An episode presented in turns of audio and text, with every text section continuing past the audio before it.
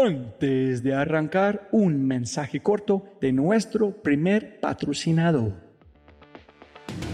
Mira, la inteligencia artificial está en todas partes y es abrumadora.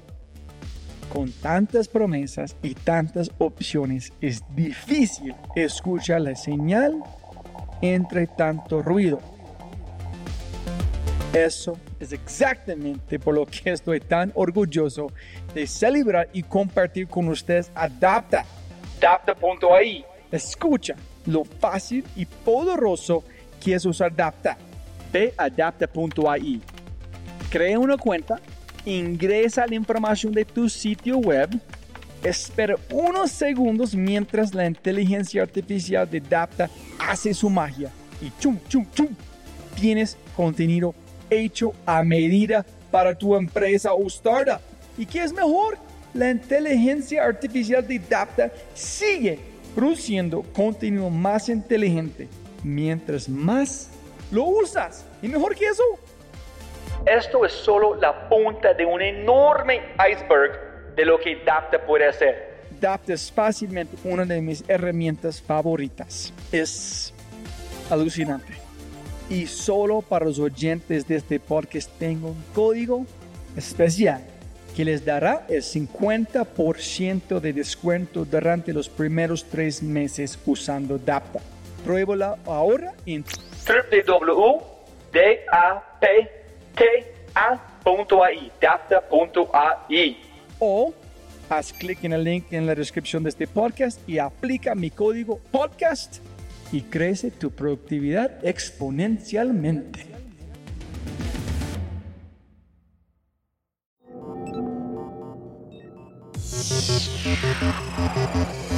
El estrés por sí solo no es malo, el estrés te moviliza. Como tú lo gestiones es lo que te marca la diferencia no estar bien está bien y hay espacio para eso. Cada día que pasa es un día menos que tenemos que vivir. Todo lo que tú vienes ganando, si dejas de intentarlo, es como una ola que te saca hacia atrás. El burnout se da por una exposición crónica al estrés y cuando yo me di cuenta, toco piso. La única opción es recoger y focalizarte en tu recuperación. El 10% es el talento que uno tenga y el 90% es la actitud que uno le ponga.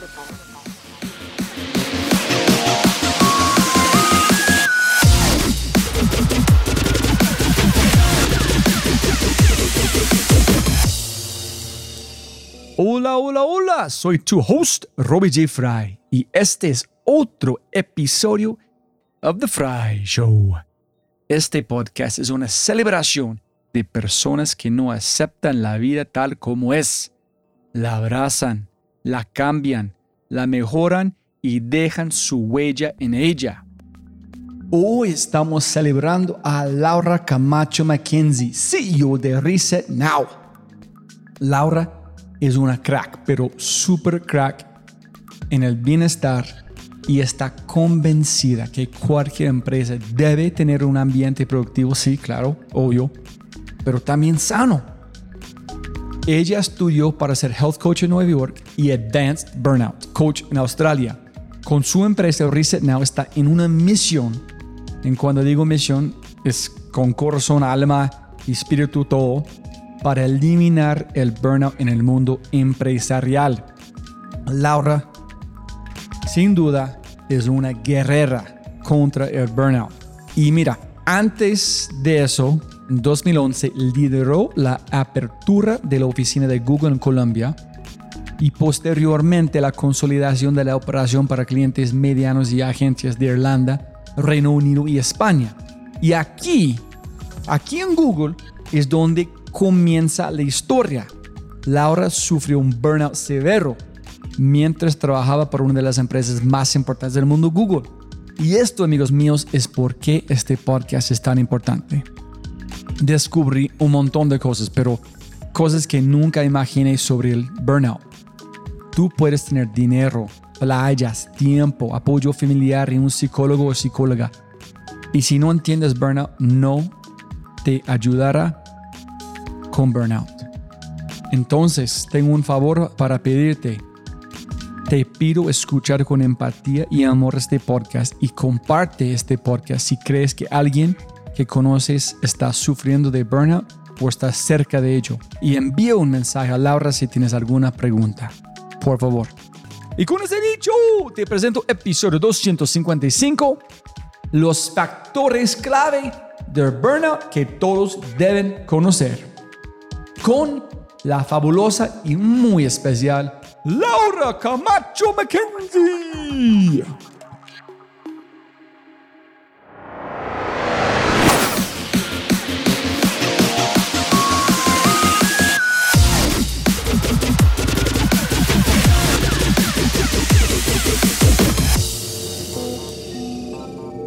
Laura, siempre puedes ganar más plata, pero no más tiempo. Muchas gracias por su tiempo. Gracias, Roby. ¿Cómo vas? Maravilloso estoy aquí contigo. Castíganos quién eres. Si la gente pregunta, Laura, ¿qué haces? Se va a encontrar a alguien, en ellos empiezan a preguntar cómo vas a, a describir a una misma. Bueno, ¿quién es Laura? Laura es una loca que dejó el mundo corporativo para dedicarse a lo que realmente le apasiona y es ayudar a las personas a construir entornos laborales mucho más constructivos. Vamos a saltar un poquito, pero ¿tú crees que este Laura siempre existía o tú encontraste en camino? Bueno, mirando en retrospectiva, esta Laura siempre existió y lo vine a descubrir ya muchos años después. Te doy un ejemplo. ¿Qué hace una comunicadora social hablando del desarrollo a escala humana de Manfred Max Neff? Pues bueno, esa fue mi tesis de comunicadora social, el desarrollo a escala humana. ¿Cuál es el nombre? Manfred Maxneff era un sociólogo que hablaba de la importancia de desarrollar organizaciones de alguna manera supliendo las necesidades básicas de los trabajadores. Decían que si lo básico no estaba cubierto, no podría haber sociedades bien construidas. Y yo de comunicadora social creí ilusamente que yo podría acabar con los sindicatos si abríamos espacios de comunicación en las organizaciones y todo basado en la teoría de Manfred Max Neff. Entonces, aunque yo no fui consciente en ese momento, siempre estuve muy interesada o siempre mi vocación estuvo en ayudar a las personas y a, a construir esos entornos favorables. Entonces es donde arrancaste, pero para terminar allá fue un poquito de pinball. Total, cero lineamiento, no tenía ni idea para dónde iba. Realmente mi carrera la fui construyendo, fue por las oportunidades que se fueron dando, pero solamente hasta ahora, mirando retrospectiva, sabía que ese era el camino que yo tenía que tener. Entonces, ¿dónde arrancamos? ¿Arrancamos con natación? ¿Disléxica? ¿Dónde? oh, me está sacando aquí los trapitos sucios, pero bueno.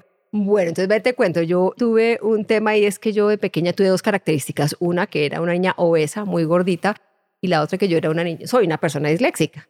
Entonces, la dislexia a mí me dio con, no tanto afectando la lectoescritura, sino a mí me dio la dislexia, o sea, se me manifestó con la motricidad. Entonces yo era muy descoordinada.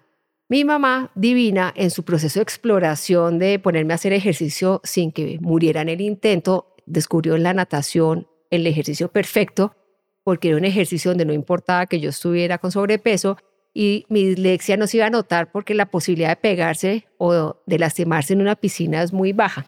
Entonces así fue que empecé a construir mi carrera. Entonces fui nadadora primero en natación y después hice nado sincronizado hasta llegar a hacer medalla de bronce en los nacionales de nado sincronizado. O sea que la constancia sí se pagó. ¿Pero solita o con un equipo o dos personas? Siempre en equipo. ¿Cuántas personas en el equipo? El de natación éramos tres y siempre fui medalla de bronce pero terminaban las competencias en nado sincronizado si el equipo era mucho más grande, éramos ocho y competíamos solas, en parejas o en equipo. ¿Y por qué no ganaste oro? ¿Cuál fue la diferencia entre bronce y oro, tú crees? Yo creo que era un poco la habilidad, porque la disciplina sí está. O sea, yo era una persona súper disciplinada, que entrenaba, que eh, nadaba, pero pues no tenía la habilidad ahí. Sin embargo, gracias a la tenacidad y al compromiso que tenía con el deporte, lograba llegar hasta allá pero no eran necesariamente los deportes donde yo era estelar, donde tenía mis habilidades. Entonces, de suerte, en un sentido, tu mamá encontró el deporte correcto para vos. Yo creo que las mamás son sabias. Mi mamá veía que yo, si jugaba más que terminaba en el punto, yo nunca pude, por ejemplo, aprender a patinar, nada que fuera de raqueta, nada que fuera de pegar. Pero mi mamá siguió explorando. Yo creo que ese es el amor de mamá. mi mamá siguió explorando porque sabía que yo necesitaba hacer ejercicio porque yo era una niña pesada y necesitaba por salud moverme hasta que encontró en la natación el ejercicio perfecto y aunque nunca fui estelar, nunca fui la gran campeona, siempre encontré algo que me apasionaba, que lo podía hacer bien y que me traía todo el bienestar. ¿Y quién identificó que tuviste dislexia? ¿Tu mamá? ¿Con cuándo? ¿Cuánto tiempo sufriste antes de entender? En entender que no sé cómo lo es, si es un problema o solamente es algo diferente en tu en la forma de quién, quién eres. No, mira, yo vine a descubrir que era disléxica cuando mi hijo mayor no pasó al colegio. Te voy a contar la historia. Es algo, es algo inaudito. Yo siempre tuve problemas de aprendizaje, me tocaba formarme el doble, pero a mí nunca me diagnosticaron como disléxica de pequeño. Sin embargo, mi hijo mayor se presentó al colegio, a un colegio alemán aquí en Colombia, y el niño no pasó las, para entrar al colegio. Y yo me fui furiosa donde la directora del jardín a decirle que si mi hijo estaba mal preparado, que cómo era posible que un niño de cuatro años no pasara, si mi hijo, pues todas las mamás sabemos que nuestros hijos son maravillosos, y el feedback que me dio en el colegio era que el niño tenía unos problemas de lenguaje y que por lo tal se le iba a dificultar mucho aprender alemán. Yo me fui furiosa y la María Victoria, que era la profesora, la directora del, jardín infantil, me dijo, no, Laura, su hijo Juan no tiene ningún inconveniente, estoy tan segura que voy a mandar al niño a una prueba con una fonodióloga que es psicóloga para que miremos a ver cómo es el tema. Que ella dé el dictamen y si ella dictamina que su hijo tiene un problema de eh, lenguaje, yo le consigo el cupo en el colegio como sea. Pero si el niño no pasó es porque no le gustó el colegio. Acto seguido, nos fuimos una semana de pruebas, prueba va, prueba viene. El penúltimo día, la fonodióloga, que era psicóloga, me dijo, Laura, necesito hacerte una prueba a ti. Y yo, ¿por qué? Me dice, porque cierto tipo de patologías o dificultades son hereditarias. Y me hizo hacer un dictado, me dictó, me dijo, escriba a mano. El último día me dice, bueno, le tengo una gran noticia y un descubrimiento. Le dije, bueno, ¿cuál es la gran noticia? Me dice que su hijo no tiene ningún problema de lenguaje, es un niño maduro, va divinamente. Lo que le dijeron que tenía, que no había afianzado las sílabas trabadas, eso se determina cuando cumplen a los seis años. Su hijo tiene cuatro, o sea que va en el proceso normal de evolución. Le dije, bueno, ¿y cuál es el descubrimiento? me dijo, ¿usted sabía que usted era disléxica? yo, ¿what? Me dijo, sí. Es que yo estoy estudiando un proceso de dislexia que hubo en los años 70, que el sistema educativo no lo pilló, no se dio cuenta. Y fue una generación que nació con esa dislexia que afectó básicamente la parte motriz y algo la lectoescritura, pero no fue muy marcado. Entonces vine a descubrir que parte de mi descoordinación, que parte de mi falta de ubicación mental se debía a una dislexia que nunca fue tratada y que ya no la voy a tratar, ya sobreviví de esa manera. Para la gente escuchando, mi socio Daniel Guaterro fue un evento de recursos humanos y llegó después que tú hiciste una charla y toda la gente está hablando de su charla. Y me dijo, no, tienes que entrevistar a, esa mujer, a esa mujer, Laura. Ese, ¿Por qué? No, ese, toda la gente está hablando de su charla. Entonces, vale la pena, no solamente por su charla. Entonces, ¿qué charla hiciste y por qué fue tan impactante? Bueno, ven te cuento. Esa es una charla que di con base en una historia muy personal en el cual sufrí de burnout. Yo venía trabajando en el mundo corporativo, llevaba más de 30 años en el mundo corporativo y viviendo en Irlanda sufro un episodio de burnout que literalmente me sacó del mundo corporativo. Cuando yo viví ese proceso y empecé a entender que lo que me había pasado me descubrí con un mundo muy áspero y es un mundo del cual no se habla de estos temas. En las organizaciones no se habla del burnout, no se tiene un protocolo para ayudar a las personas que están pasando por esto. Se malinterpreta el burnout por una debilidad, ¿no? Te quedó grande el trabajo, no, no fuiste capaz. Pero encontré también una realidad es que esto afecta a muchísimas personas. Entonces, a partir de ahí tomé la decisión de empezar a sensibilizar a las personas y a las organizaciones de que esto es una realidad esto es una realidad que afecta no solamente la vida de muchas personas, sino también la productividad de las organizaciones. Y a partir de ahí tomé la decisión de contar mi historia. Entonces la charla que di en ACRIP era sobre mi historia con el burnout, qué fue, cómo lo viví, qué aprendí, cómo me mejoré y sobre todo abrir la reflexión sobre qué podemos hacer en el mundo laboral para evitar que esto suceda. Yo trabajé ocho años con Google, los primeros cuatro, casi cinco años aquí en Colombia como country manager y después, dentro de ese proceso de crecimiento profesional, me fui con Google a trabajar a Irlanda. Primero para el mercado del Reino Unido, después para el mercado español, basada en Irlanda. Entonces me fui con Google a trabajar allá y estando allá sufro el episodio de burnout. Yo jamás me imaginé lo que implicaba ser expatriada en un país ajeno, moviendo familia con hijos adolescentes, con esposo y después de un par de años muy complicados sufre el burnout y termino renunciando. Y desde que llegué empecé a enfrentar un pocotón de retos, ¿no? El primer reto fue que el jefe que me había contratado 24 horas antes de yo montarme un avión me dice, Laura, so sorry, pero yo me voy, no va a ser tu jefe. Me acepté otra posición dentro de Google, entonces vas a llegar acá sin jefe, pero bueno, mm, tú resuélvelo como tienes que hacer. Entonces llego a una organización, yo manejaba un equipo de 50 personas, llego a una organización donde éramos 6.000 empleados, mi equipo era un equipo, obviamente yo no manejaba 6.000 empleados, pero mi equipo era el doble de eso, tenía una cuota cuatro veces más grande que la que yo manejaba en Colombia en el año, allá la teníamos por trimestre, o sea, un entorno tough. Y este tipo de organizaciones esperan que tú entres, que seas un plug and play, ¿no? Tú llegas un plug, entiendes el entorno y empiezas a producir.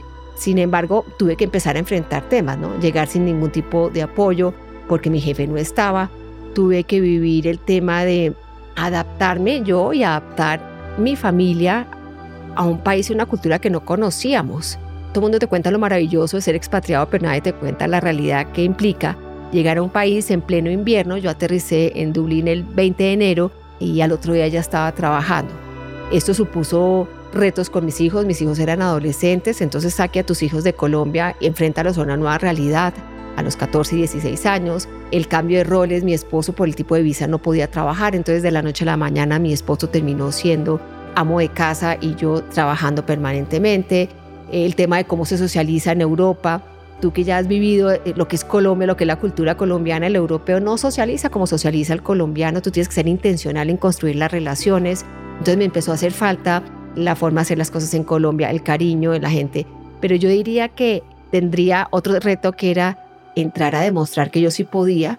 Yo estaba trabajando para el mercado del Reino Unido, el mercado tal vez más evolucionado en el tema digital, y yo era una colombiana. Y si bien es cierto, yo no sentí ningún tipo de sesgo por ser mujer, sí por ser latinoamericana. Entonces yo tenía que prepararme el doble, estudiar el doble, para entrar a demostrarle a los ingleses que yo sí era capaz de lo que estaba haciendo y eso implicó un desgaste energético terrible. Pero yo diría que el momento crucial fue cuando mi mamá se enferma. Mi mamá, un día, estando yo en mi casa, recibo la llamada de mi hermana y me dice, mi mamá está con un cáncer y con un cáncer terminal. Esto era agosto del año 2019. Mi mamá era todo para mí y no supe cómo manejar el tema. Mi primera reacción fue llegar a hablar con mi jefe y mi jefe y Google, muy generosos, me dijeron, Laura, haga lo que tenga que hacer. Maneje usted el tema como usted, usted defina las prioridades. Y yo las definí, las definí era que mi mamá era la prioridad. Y empecé unos viajes frenéticos entre Colombia e Irlanda que duraron cuatro meses, donde yo me montaba en un avión a las 10 de la noche en Londres, llegaba a Bogotá a las 4 de la mañana y a las 6 empezaba a trabajar para empatarme con el horario europeo. Trabajaba hasta las 2 de la tarde, me dedicaba a mi mamá de 2 de la tarde a 10, 11 de la noche y así sucesivamente. Duraba una semana en Colombia y volvía y me volvía a Irlanda porque también tenía hijos, adolescentes y tenía un esposo en Irlanda. Entonces empecé back and forward durante cuatro meses hasta que mi mamá finalmente fallece. Fue tal el sentimiento de culpa que no había cumplido ni full en mi casa con mi mamá, ni tampoco con mi marido y mis hijos, porque no estaba ni aquí ni allá, que yo llegué a Irlanda y empecé a trabajar ahí mismo. Yo no me di la posibilidad de hacer ningún duelo, sino empecé a trabajar. Al otro día yo me bajé el avión y al otro día ya estaba trabajando, como para tratar de compensar esos cuatro meses que había estado semipresente en la oficina y en mi familia. Como consecuencia de eso, a las pocas semanas empiezo a sufrir insomnio. Empezaba a levantarme, me dormía y a la una de la mañana, dos de la mañana quedaba despierta y no podía volver a dormir una semana, dos semanas, tres semanas. Fueron 14 semanas sin dormir.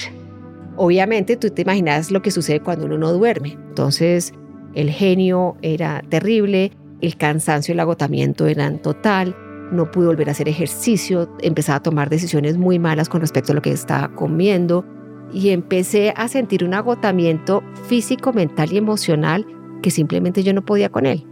Tan es así que yo arrancaba por las mañanas a trabajar, me sentaba a escribir un correo electrónico y se me podía ir toda la mañana escribiendo un correo porque no tenía la capacidad, o sea, estaba en parálisis total. Luego, cuando entré en esa parálisis física, mental y emocional, empezó una fase que desconocía para mí y era la fase de la apatía. Y es, es el segundo momento del burnout. O sea, el primero es ese agotamiento físico, mental y emocional, pero el segundo la apatía. Y la apatía es cuando todo aquello que había sido hasta ese momento importante para ti pierde relevancia. Entonces, si para ti la relación con tu pareja era importante, ya no es importante, te da la misma. Si tú eras un high performer en el trabajo y querías hacerlo mejor, yo empecé a descuidar y si no cumplía, ok, empecé a ser apática, empecé a aislarme de la gente, empecé, por ejemplo, un signo que para mí era fundamental es que me fascina celebrar mis cumpleaños. Yo celebro como seis meses y me preparo los siguientes seis para el siguiente cumpleaños y ese año no quise hacer nada, no quise contestar llamadas, no quise salir, totalmente aislada, me empecé a aislar, me empecé a volver apática, comencé a volverme crítica, crítica mala, ¿no? Criticona, no crítica, sino criticona de todo lo que sucedía, veía el vaso medio vacío, o sea, todo era, yo digo, como el correcaminos, cuando tiene esa nubecita negra encima, yo me convertí en ese personaje. Y por supuesto, si tú estás agotado, te vuelves apática y te desconectas emocionalmente, lo que es importante, entras a la tercera fase y es cuando empiezan todos esos sentimientos de, de frustración, ¿no? Esto me quedó grande, no fui capaz, soy una imbécil, o sea, cuando dices, aquí ya no vas. Cuando ya llegas en ese momento ya has tocado fondo. Y yo llegué a ese fondo, donde no podía pensar, no me podía conectar y me sentía muy mal acerca de mi situación. Entonces, eso fue lo que yo viví, pero eso fue un proceso que se gestó por mucho tiempo. O sea, uno no llega a ese tipo de situaciones de la noche a la mañana. El burnout se da por una exposición crónica al estrés. Y cuando yo me di cuenta, el haberme movido a Irlanda, haber enfrentado esa adrenalina, lo que supone ese tipo de retos profesionales, fui acumulando estrés que no supe gestionar, acumulándolo, acumulando. La estocada final fue la enfermedad de mi mamá y en ese momento es cuando ya toco piso. Cuando uno llega a ese punto, difícilmente puede salir de ahí. O sea, ya cuando uno llega a ese punto, la única opción es renunciar y como yo, recoger y focalizarte en tu recuperación. Quiero decir que buena historia, pero no es que buena historia. Es buena historia escuchar, pero como una historia uh, muy fuerte para vivir. ¿Cómo terminaste el proceso con tu mamá? ¿Te sientes bien que pasaste el tiempo? ¿Fuiste capaz de pasar el tiempo que es necesario con ella? Y cuéntanos un poquito de ella, que podemos celebrar quién es ella. Se llamaba Gloria, era una persona maravillosa, mamá de cinco hijos, y era una mamá que tuvo una característica, es que siempre estuvo presente. O sea, mi mamá tenía que lidiar con mi gordura, mi mamá tenía que lidiar con mi torpeza, pero mi mamá siempre estuvo ahí. Mi mamá era la mamá que había el bazar del colegio, mi mamá era la que llegaba con los mejores sándwiches, mi mamá era la que estábamos estudiando en la universidad y recibía en mi casa a todos mis amigos para que estudiáramos y siempre había un plato de comida caliente, de bienvenida, una mujer muy prudente, ¿no? Muy discreta, muy observadora, con una claridad sobre su relación con mi papá. Mi mamá me acuerdo que me decía, miren hijos, ustedes son un accidente en mi vida. Mi real decisión fue casarme con su papá. Y mi mamá construyó una vida alrededor de mi papá maravillosa. Y entonces fue una mamá muy presente y muy saludable hasta que se enfermó. Mi mamá le dio un cáncer de seno a los 53 años. Y yo me acuerdo la entereza, mi mamá nunca se quejó, nunca eh, maldijo. Mi mamá asumió eso con una altura, se recuperó. Mi mamá fue una sobreviviente del cáncer de seno y era una mamá que siempre estaba ahí con la prudencia que supone una mujer que sabía su posición. Yo era muy, muy cercana a ella. Ella decía que yo era la hija irreverente, medio loca, porque pues todos mis hermanos eran pilísimos, todos estudiaron carreras que tenían que ver con la salud y yo terminé estudiando comunicación social cuando no se sabía qué era ese tipo de cosas, pero mi mamá siempre estuvo ahí. Cuando mi mamá empieza su enfermedad, yo sabía y me lo decía a mis hermanos que para mi mamá era muy importante que yo estuviera presente. Entonces yo lo hice con todo el cariño y tuvimos unas conversaciones maravillosas en ese proceso para decirte que el día antes que se muriera ella todavía estábamos jugando juegos de mesa y cartas porque a ella le fascinaba conectar conmigo con eso. Entonces yo mirando no tengo sino gratitud, no me quedó dolor de que no hice lo suficiente, si el costo de la causa de llegar al burnout fue todo ese esfuerzo, lo volvería a hacer, porque viví momentos maravillosos. Inclusive cuando ella falleció, yo estaba con ella, yo era la única hija, ella se murió a las 4 de la mañana y yo estaba con ella. O sea, tuve el regalo de la vida de acompañar en el momento que ella partió. Entonces no me quedan sino momentos de gratitud y como te digo, si lo tuviera que volver a hacer, lo volvería a hacer tal y como lo hice. Es como vos renaciste hace como tres, cuatro años, ¿no? Todo, yo pensaba que todo pasa hace mucho, pero fue hace poquito. Fue en el año 2019, sí, ah, fue muy poco. Fue como un momento de verdad.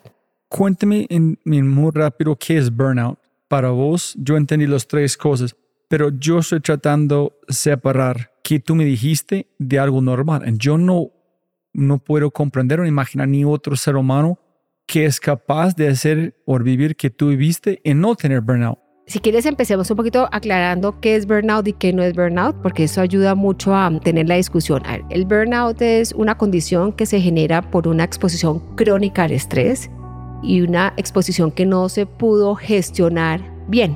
Generalmente uno no es consciente cuando uno va acumulando estrés, uno no es consciente que uno acumula estrés.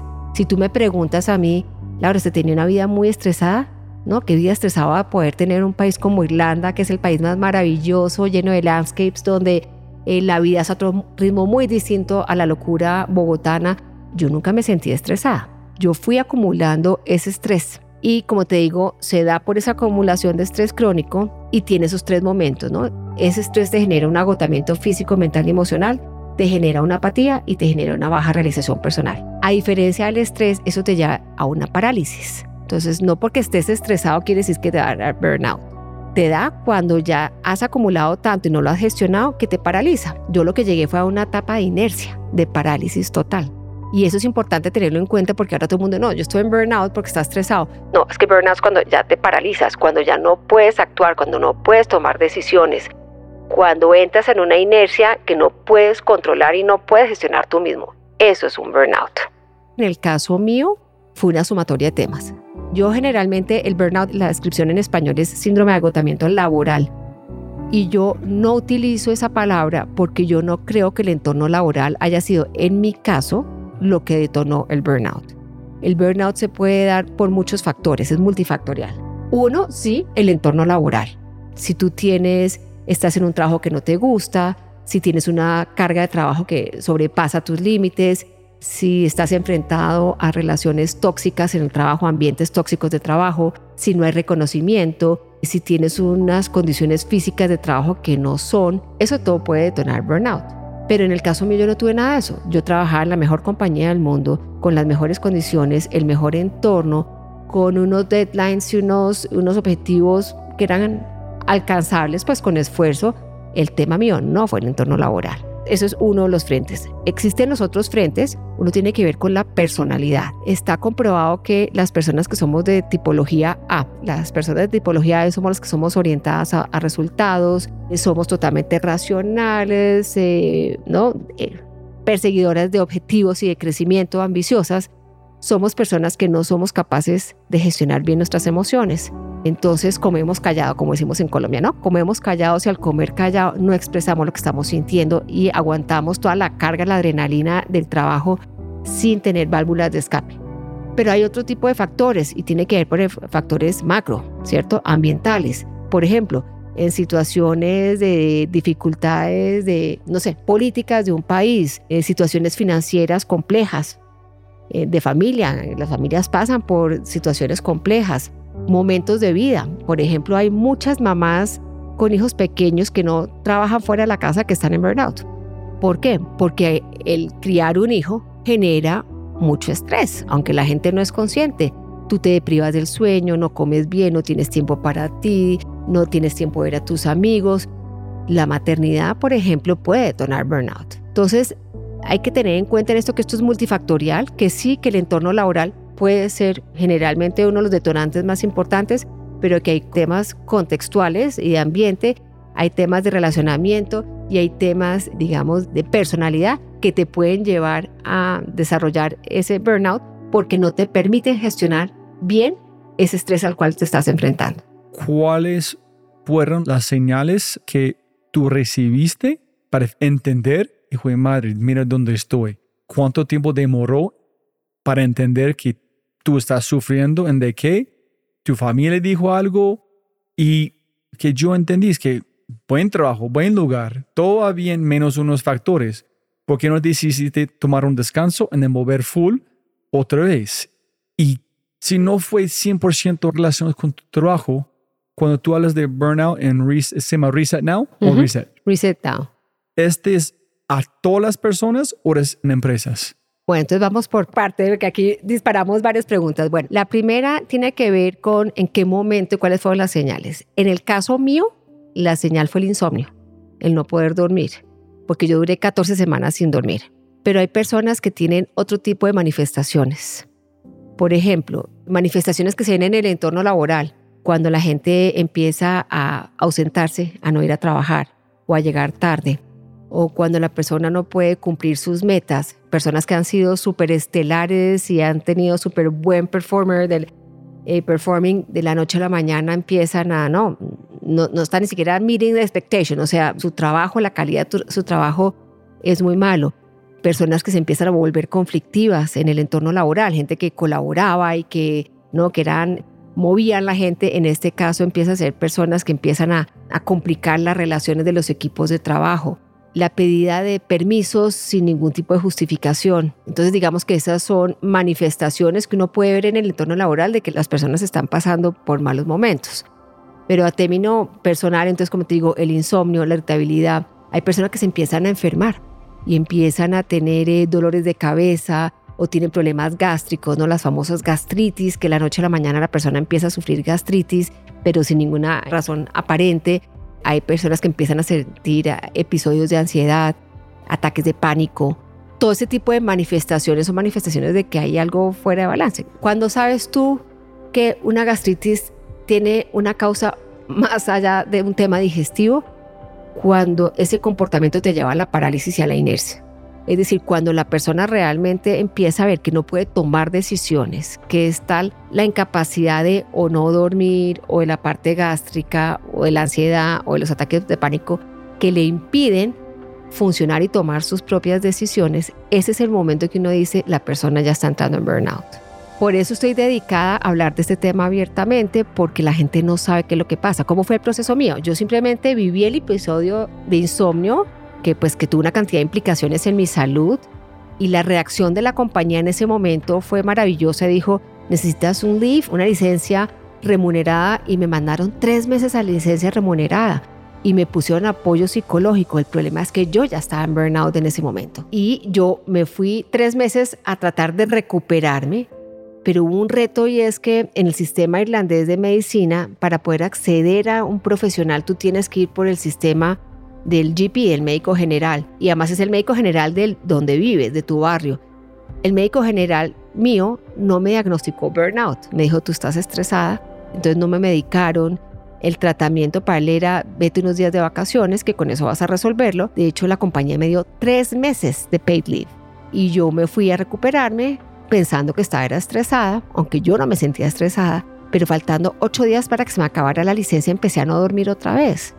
Y es cuando mi esposo me dice, esto es mucho más profundo que simplemente un insomnio. Tú estás enferma y tienes que aceptarlo y tenemos que buscar ayuda mucho más profesional porque tu tema no solamente es estrés, no se soluciona con que te vayas tres meses de vacaciones. Eso es lo peligroso del burnout, que se confunde y cuando yo veo todas esas recomendaciones que hacen de tómate unas vacaciones o que te den ocho días más de vacaciones, eso no va a acabar el burnout porque el burnout es multifactorial y no tiene que ver solamente con, con tomarse un break de vacaciones, tiene que ver con tu capacidad de gestionar el estrés en tiempo real y tu capacidad de recuperar toda esa energía que tú pierdes, recuperarla en tiempo real, porque eso te va drenando la energía física, la mental y la emocional. Entonces se trata de, de hacer ese trabajo. Cuando hablamos de burnout, burnout es pasado, que es solamente algo que pasa, no es algo que está pasando. Porque tú dijiste, estamos hablando que tú cruzaste este umbral, no puedes volver, ya estabas en burnout. Es un proceso, es un proceso y tiene 12 fases súper claras que tú puedes ah, identificar. Por eso es tan importante trabajar en el área de prevención, porque si uno tiene conocimiento de cómo es la fase de evolución del burnout, si tú puedes intervenir esos factores en las etapas tempranas, evitas que la persona llegue a burnout. O sea, el burnout sí se puede prevenir, porque no es como un heart attack, ¿no? Te dio el infarto ya. No, no, esto tiene un proceso de gestación. En el mío seguramente fueron ocho meses, un año de manejo de estrés crónico. Yo llegué a Irlanda en el 2016 y esto se dio en el 2019. Fueron por lo menos tres años de acumulación de estrés. Entonces, lo positivo es que si tú eres consciente de esas fases, puedes entrar a intervenirlas. Yo tuve muchas mentiras en mi mente de burnout. Yo pensaba, si tú paras, estás bien, pero tú estás diciendo que no, ni, ni cerca. Si estás en burnout, hay otras cosas que tienes que hacer que no tienen nada que hacer con una playa ni una cerveza. Claro. Una cosa es los síntomas de qué es el burnout y qué estás haciendo, el otro es por qué llegas al burnout. Y ahí empezamos a hablar de temas que son súper delicados de enfrentar, que tiene que ver con conceptos como el perfeccionismo, el temor a ser rechazado, como el temor a quedar mal, conceptos como la vulnerabilidad. Entonces, fíjate que mientras esto no se aborde desde esos conceptos que te llevan a actuar de la forma que tú actúas, pues no lo vas a poder resolver. Unas vacaciones no vas a resolver esto. Fíjate que en el caso mío, yo era una persona que venía de un hogar en el cual mi papá, papá y mamá maravillosos, pero un papá súper exigente. Mi papá venía de formación militar, aunque mi papá no era militar, nació en familia de militares, con un agravante es que mi papá quedó huérfano cuando tenía siete años, era el menor de diez hermanos, y vio que su mamá, pues una señora que se dedicó a diez hijos, pues era ama de casa full y tuvo que vivir unas dificultades muy graves y muy difíciles para salir adelante porque sus hermanos que tenían 17 y 18 tuvieron que sacar 10 hermanos adelante. Mi papá entró a la universidad a los 23 años, o sea, súper mayor porque no había con qué pagar una universidad. Entonces mi papá cuando vio eso, a las mujeres, nos nosotros somos cinco en mi familia, tres somos mujeres y mi papá a las mujeres nos decía, ustedes tienen que ser independientes, ustedes no pueden depender de un esposo, ustedes tienen que ser lo mejor que pueden ser. Entonces mi papá nos exigía, ¿no? Cuadro de honor permanente. Entonces yo me formé con esa exigencia y por eso fue que traté de manejar todo el tiempo. Entonces mi mamá, el viaje, la oficina, los niños, el marido, todo el tiempo porque en mi interior yo no podía fallar. Tu regla de juego es viajar sin dormir normal. Haz que tienes que hacer. Cumples o cumples. Hay que cumplir y debo. Yo viví en una familia del deber ser y eso lo siempre lo reflejé en toda la carrera profesional, en cómo crié mis hijos. A mí se burlaban mis amigas aquí en Colombia, me decían, Laura, pero usted cómo tiene tiempo para todo, usted es una super ejecutiva, una super mamá, eh, le hace la fiesta infantil al muchachito, hace deporte, ve las amigas, saca a la mamá a almorzar, usted tiene tiempo para todo. Sí, pero menos para mí. Yo tenía tiempo para todos menos para mí, pero era el deber ser tú dedicaste tu vida a los demás por cuánto tiempo hasta finalmente entender que tú fuiste la parte fatal de la ecuación? Yo creo que hasta que me enfermé. ¿En serio? Yo era la super Laurita que todo lo podía, porque digamos que yo hice una carrera profesional eh, muy rápida. Digamos que esa formación que yo tuve en mi casa del deber ser, más la obesidad, más la dislexia, forjaron en mí un temperamento súper duro me acuerdo que mi mamá me decía, ¿tú por qué eres tan dura? Yo era dura, era, no, yo sí puedo y no me voy a dejar de esto. Y por eso yo nadaba y aunque nunca ganaba, pero siempre terminaba con medalla de bronce. Y por eso yo corría y llegaba de últimas, pero hacía la prueba porque yo puedo. Y ese yo puedo y voy a ser independiente, voy a ser capaz, lo trasladé en todo. En mi vida profesional, en mi vida laboral, con mis hijos, con, con todo. Pero siempre se le olvidaba a uno ser amable con uno mismo porque no había espacio. Para mí, en la vocación de servicio, yo empecé a asumir la responsabilidad de los otros como si fueran mi responsabilidad. ¿no? Yo soy de las que siempre recogía el perrito abandonado y lo criaba hasta que le conseguía la casa, ¿no? Como, como tratar como de resolver las cosas a la gente. Era como una niña grande, como digo yo, yo era como una viejita desde chiquita. Y esa característica, pues la proyecté en todas mis relaciones y en todo lo que hago mi, mi ex mentor, Diego para como siempre cuando decimos análisis de líderes, hay una pregunta que preguntamos, ¿eres el niño, el adulto o el abuelo o abuelo? En ese niño, por ejemplo, van a cruzar la calle donde quiere. Van a como jalar, hey, vamos aquí, vamos por este lugar, sin reglas, nada. El adulto es, ok, no, no, aquí no hay carros, posiblemente podemos cruzar, pero mejor por la cebra. El abuelo abuela siempre por la cebra reglas o reglas. Claro, somos consentidores por naturaleza, pero somos de reglas, del deber ser. Mis hijos se burlan a ratos de mí y me dicen, mami, tú ya a la edad que tienes y tú no paras de aprender. Y yo no, es que yo no puedo improvisar. Esto lo que vamos a hacer lo vamos a hacer bien. Y si hay que tomar un curso y si hay que estudiar y si hay que, lo, seguiremos haciendo porque el deber ser es que yo no puedo ser mediocre en lo que estoy entregando y ese comportamiento, pues imagínate cuando uno lo aplica desde las cosas trascendentales a las pequeñas cosas de la vida. Pero bueno, esa soy yo. Y una, una pregunta aquí aparte. Yo no recuerdo cómo son los tres, pero escuché para mí con eh, conecté muchos puntos que hay tres formas de gente le puede mostrar amor. Uno es servir, otros con sus palabras en tu energía y otros de proteger. ¿Cómo la forma que tú muestras tu amor? Servir, servir. Servir y proteger. O sea, mis hijos dicen que yo transmito amor a través de la cocina, por ejemplo. Eso que tú ves acá es porque mi vida, mi familia gira alrededor de esto. Me gusta ser anfitriona, a mí me gusta que la gente venga, me gusta cuidar, me gusta proteger y esa es la forma en que yo transmito el amor. Ok, listo. Entonces, volviendo a la historia, tu esposo, hey, mm, ese no es algo mucho más grave digamos que ahí fue él, cuando él me dice, esto es algo más grande, y además me dijo algo muy generoso y me dijo, porque yo no le quería mostrar lo que estaba pasando, o sea, yo duré 14 semanas sin dormir, pero nunca se enteró que yo no estaba durmiendo, porque para mí demostrar que mi vida en Irlanda me estaba quedando grande no era una opción. Yo era la Laura que todo lo podía. ¿Tú empezaste a esconder cosas? Yo escondía cosas.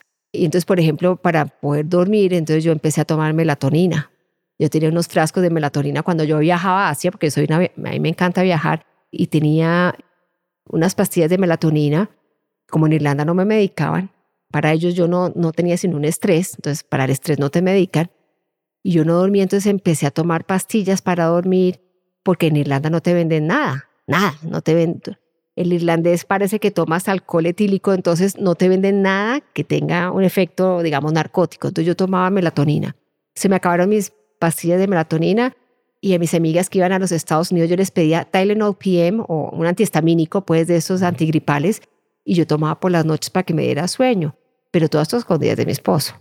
Entonces, cuando él se despierta en unos de esos episodios míos de, de insomnio, él es el que me confronta y me dice, Laura, no, nosotros teníamos muy claro que nuestro mundo en Irlanda, nuestra vida en Irlanda, funcionaría mientras todos estuviéramos bien, pero que si por algún momento no estaban funcionando las cosas, empacábamos las cosas y nos devolvíamos para Colombia. Y él fue el que de alguna manera me, de alguna manera me impulsó a pedir ayuda eh, psicológica y ahí fue cuando Google me pone a mí un psicólogo y empiezo yo a trabajar con el psicólogo.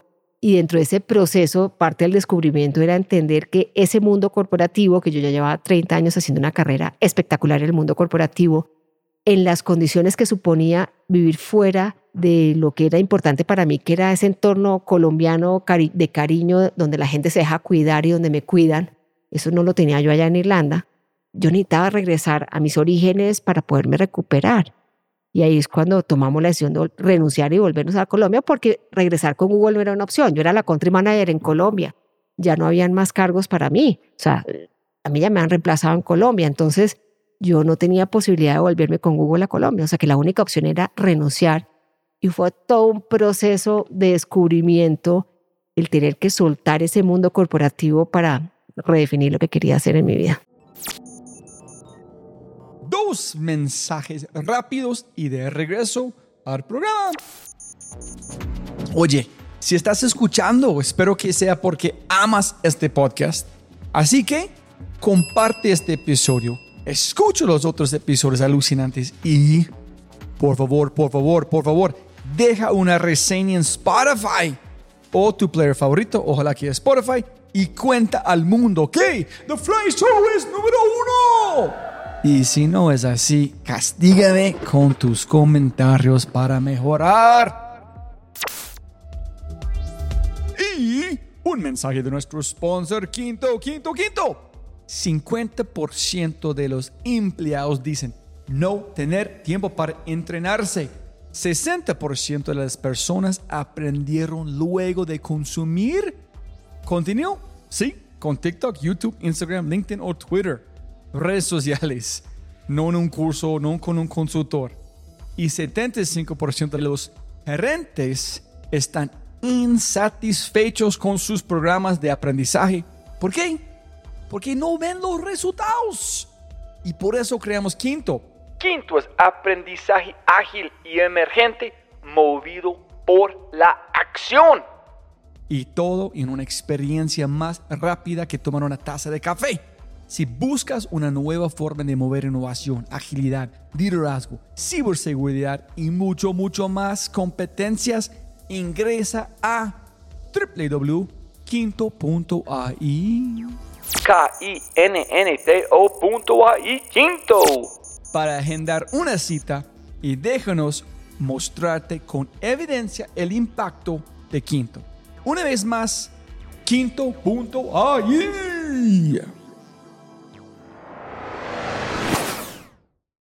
¿Qué más detalles aquí? Un doble clic. Necesitas cultura, familia, un grupo. Este es que algo que, una cultura que ellos nunca van a reemplazar. Este es que identificaste, ¿o no? Claro, claro. Ellos digamos que el psicólogo empezó a tratar fue mis síntomas de, entender si estaba un poco deprimida. No estaba deprimida, yo no sufrí depresión, pero el psicólogo me empezó a enfocar más hacia el manejo del estrés, ¿no? de cómo gestionar el estrés y cómo manejarlo. Pero él no entendía que realmente lo que me había pasado.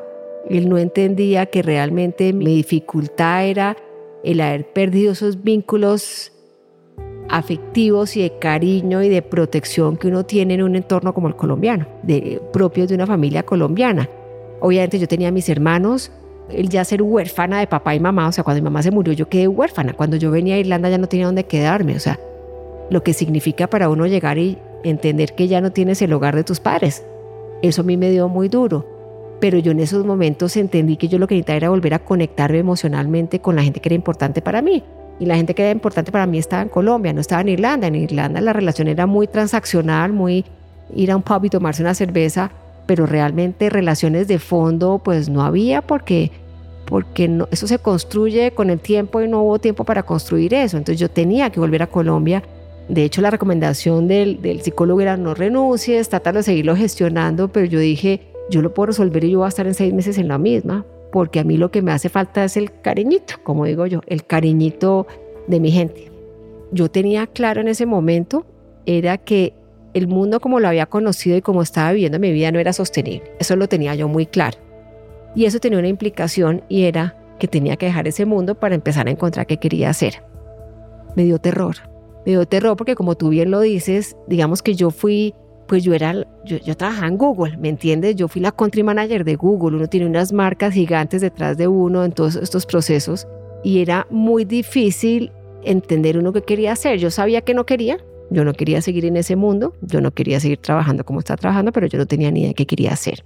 Sin embargo, esta persona, parte del apoyo que me dio este psicólogo era hacer un ejercicio que fue maravilloso y fue empezar a explorar mundo de posibilidades, porque cuando tú estás en esos momentos de que la ves toda negra y que sabes que tienes que renunciar, pero no sabes qué hacer, uno generalmente uno no ve las posibilidades que uno tiene adelante.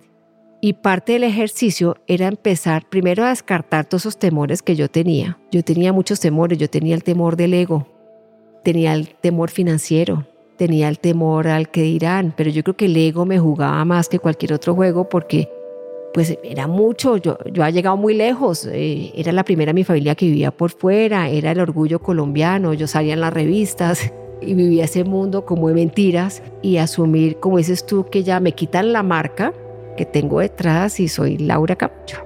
¿Y quién es Laura Camacho? Pero dentro de ese proceso de exploración me empecé a conectar con ese momento que te comenté de cuando yo me gradué de la universidad, hice una tesis sobre desarrollo humano, en ese proceso de exploración entendí que yo lo que quería era que mi vocación era cuidar a la gente y servirle a la gente y que seguramente la publicidad no me iba a dar para eso porque ese no es el, el propósito de la publicidad. Y empecé a conectar con esos motivadores de toda la vida. Yo ya me había certificado dos años antes de que sucediera todo esto como health coach con un instituto en Nueva York. O sea, que el tema del bienestar era un tema que estaba latente en mí, pero que yo no había tomado la decisión de abordarlo. Y empecé a conectar, dije, a ver, Laura, ¿no? Con mi estructura. Lo que le pasó, lo que aprendió, lo que estudió, realmente creo que quiere hacer. Yo tenía una coach en ese momento que también me ayudó mucho y me hizo un ejercicio muy simple. Mire, es que yo sé que yo no quiero esta vida, pero yo no sé qué más quiero. Y me dijo, ¿usted tiene un Kindle? dije, claro, yo leo en Kindle. Me dijo, ábrame su Kindle. Y me dice, ¿usted qué ve en lo que usted lee? Y yo, no, no me doy cuenta nada. Me dice, es que es muy evidente. Y yo, no me doy cuenta. Me dice, Laura, usted tiene aquí bajados 45 libros que se ha leído. De esos 45, 43 son sobre well-being, bienestar, equilibrio, desarrollo a escala humana. Ahí está la respuesta. Este es el campanazo que usted le da a la vida para entender que usted lo que tiene es un propósito de empezar a aprovechar su experiencia en el mundo corporativo su experiencia personal, su formación en el área de bienestar, para poner todo eso al servicio del mundo que usted ya conoce. Y cuando dije, ok, entendí. Y ahí fue cuando dentro de ese mundo de posibilidades empecé a explorar cómo quería ejercer ese impacto. Y lo primero que hice fue mostrarme vulnerable y armar una conferencia, que es la conferencia que hablábamos al principio que tú has visto, que te han comentado. Y es como yo cuento mi historia y ese fue el primer paso sin saber eso hacia dónde iba a ir, no tenía ni idea, pero ese fue el primer paso. ¿Y nunca en tu mente estabas imaginando que voy a ser gerente de recursos humanos de Google, voy a ir a Apple? Digamos que no, por una sencilla razón y era porque digamos que el, primer gran reto que enfrenté cuando exploré ese mundo de posibilidades es que la Laura Camacho que todo el mundo conocía no tenía sus credenciales en el mundo del well-being ni en el bienestar. No, yo no podría aspirar a una posición de directora de recursos humanos porque yo no tenía una formación en esa área. Claro, acuérdate que yo soy del deber ser, ¿no? Yo no voy a improvisar. Entonces dije, el camino no es llegar a posicionarme porque más voy a seguir metida en el mundo corporativo. Y ese es el mundo que yo sé que tiene un costo que yo no quiero continuar asumiendo. Ahí tuve que sincerarme conmigo. Yo dije, realmente yo me visualizo, porque obviamente hubiera sido muy fácil ponerme a buscar trabajo otra es el mundo corporativo, ¿no? Irme para Facebook o irme para otro tipo de compañías. Pero es que eso no lo resolvía. Eso lo que era exponerme que en seis meses más estuviera las mismas que yo estaba en ese momento.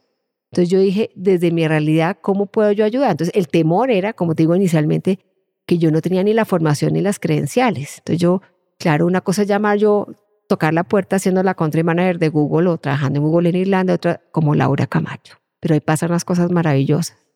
Y es que empiezan a aparecerte ángeles de la guarda de gente que tú jamás pensaste que te iban a ayudar y que son incondicionales contigo. Curiosamente, y empiezas a decantar la gente que tú creías que te iba a ayudar y no salen con nada, y empiezan a aparecer angelitos de la guarda de gente que te conoce, pero que no necesariamente era tu amiga, y que te empieza a apoyar el proceso de evolución con toda la generosidad y con toda la transparencia y sin ningún tipo de interés más allá que te vaya bien. Y eso fue el proceso que yo descubrí. Entonces yo terminé decidiendo montarme en el mundo la consultoría del autoempleo.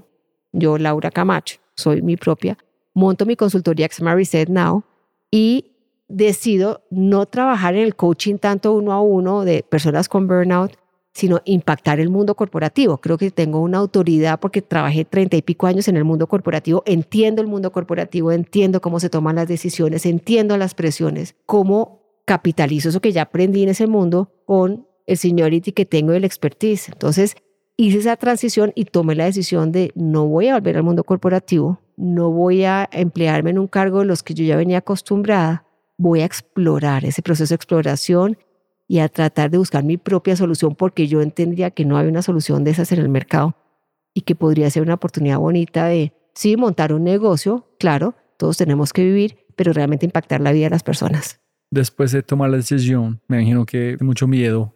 ¿Este van a funcionar? ¿Qué tengo que voy decir? ¿Quién van a escucharme? ¿Si van a entenderme? ¿Si van a conectar? ¿Cuándo sabes que, esta fue la decisión correcta? Tengo algo de decir, la gente está escuchando, yo estoy impactando. Como tú imaginaste cuando viste la realidad. La diferencia entre alucinación y creatividad es si funciona, la gente acepta. Porque tú en tu mente crees algo, es una alucinación. En cuando pega la pepa, la gente recibe, esa es creatividad. Pero la gente escucha y no entiende, no le gustan, esa es una alucinación. Y es muy, muy cerca. Sí, ese es un doble filo. Mira, yo diría que entendí que era el momento adecuado cuando dentro de esas primeras exploraciones que yo quise hacer, una persona me invitó a un live de Instagram y empecé a ver los comentarios de la gente. La gente después me buscó, mira, esto me ha pasado a mí, o sea, la gente se sintió identificada.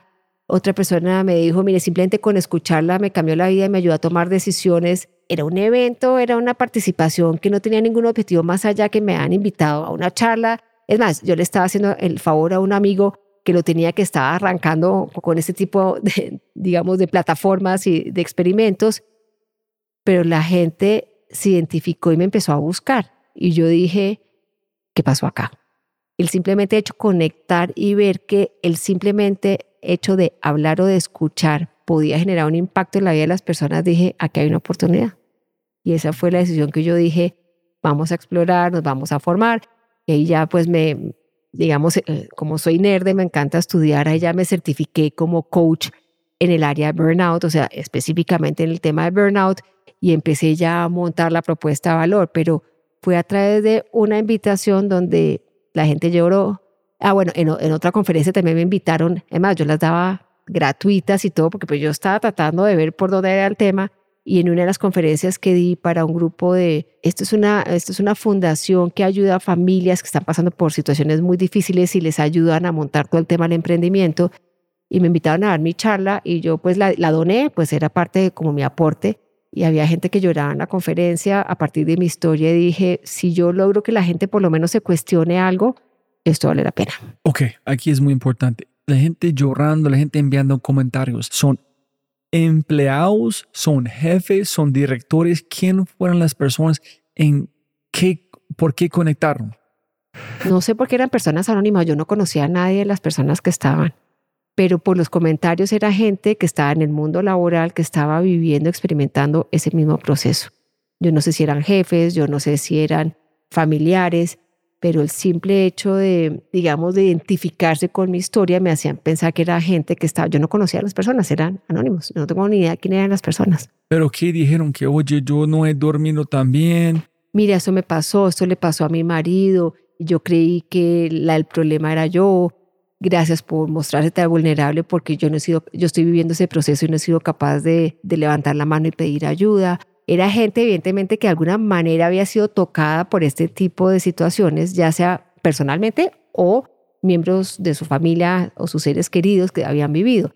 De hecho, una señora después me llamó y me dijo, mire, quiero, yo sé que usted no hace tanto coaching uno a uno, pero yo quiero que usted me haga el coaching a mi esposo, veo muy mal a mi esposo, están estas características y, y terminé acompañando el proceso de él. Entonces la gente se conectó muy fácil con la historia y es cuando empecé a darme cuenta que esto era mucho más común, que no había que hacer el CEO de Google para que te diera esto un CEO de una gran corporación, sino que personas de... Me escribió una niña que tenía un bebé de 20 meses y acaba de nacer su otro bebé y me decía, me estoy enloqueciendo, eh, no estoy durmiendo. Claro, pues, pues uno con dos bebés no duerme, pero era una persona que tenía ansiedad, que se sentía quemada, que le hacía falta a sus amigos, que bueno, que estaba en un desbalance total. Y ahí fue cuando me di cuenta que esto es mucho más común de lo que la gente cree, pero es un tema que no se habla, es un tema tabú. Y aquí estoy es para romper ese tabú. Hay que hablarlo, hay que enfrentarlo, hay que manejarlo. ¿Y por qué tú crees que es tabú? Por una sencilla razón. En el mundo laboral, este tipo de comportamientos se ven como una señal de debilidad. O sea, en el mundo empresarial es muy difícil. Si tú ves es la parte final del burnout en una empresa, ¿qué ves tú como corporación o como empresa? Ves que el desempeño de la persona no está bien, ves el ausentismo, ves la apatía, ves el conflicto, pero tú no ves de ahí para atrás. Entonces, esos síntomas son vistos como un síntoma de debilidad. Si una persona acepta que le está quedando grande gestionar el estrés y que el cargo al cual está seguramente tiene problemas, esos temas son considerados una muestra de debilidad. Y en el mundo corporativo, en el mundo laboral, nadie se quiere mostrar débil, porque la debilidad tiene unas implicaciones. Entonces, ah, estás tan cansado, entonces no todo el proyecto importante. Así, ah, esto se está quedando grande, no te promuevo. Esto tiene un castigo. El ser vulnerable en las empresas hoy en día es castigado. Pero, ¿tú crees que con tu experiencia de verdad es un castigo o en la mente la gente ha inventado una mentira pensando que su jefe van a castigar? ¿O tú crees de verdad la gente está castigando en cualquier momento de vulnerabilidad? Yo diría que son los dos y todo depende un poquito de la cultura de la organización. Para que tú te puedas mostrar vulnerable tiene que darte seguridad psicológica. ¿Qué quiere decir? Que tú puedas manifestar lo que tengas que manifestar sin temor a ningún tipo de represión, llamémoslo represión. Puede ser que no te promuevan, que no te suban el salario, que no te tienen en cuenta para un proyecto. En el caso mío, la organización en la cual yo estaba trabajando había ese ambiente psicológico seguro y es una cultura muy dada a expresar lo que tú estás sintiendo. En el caso mío era más hacia lo que tú estabas diciendo, un cuento que yo me metí en la cabeza. Era yo la que no podía fallar, ¿me entiendes? Era yo la que no me podía mostrar débil pero no porque la organización me lo impusiera, porque yo me lo impuse, porque en mi imaginario ser débil no es una opción. Acuérdate que yo he sido la luchadora, la que siempre lo he podido, la que me ha tocado difícil. Entonces ser débil no es una opción. ¿Tú sigues siendo una luchadora, pero de una forma distinta? Totalmente. Eso viene en mi sangre, eso no hay nada que Entonces, hacer. ¿cuál, cuál es la diferencia en luchadora que entiende de burnout y una luchadora que no entiende de burnout?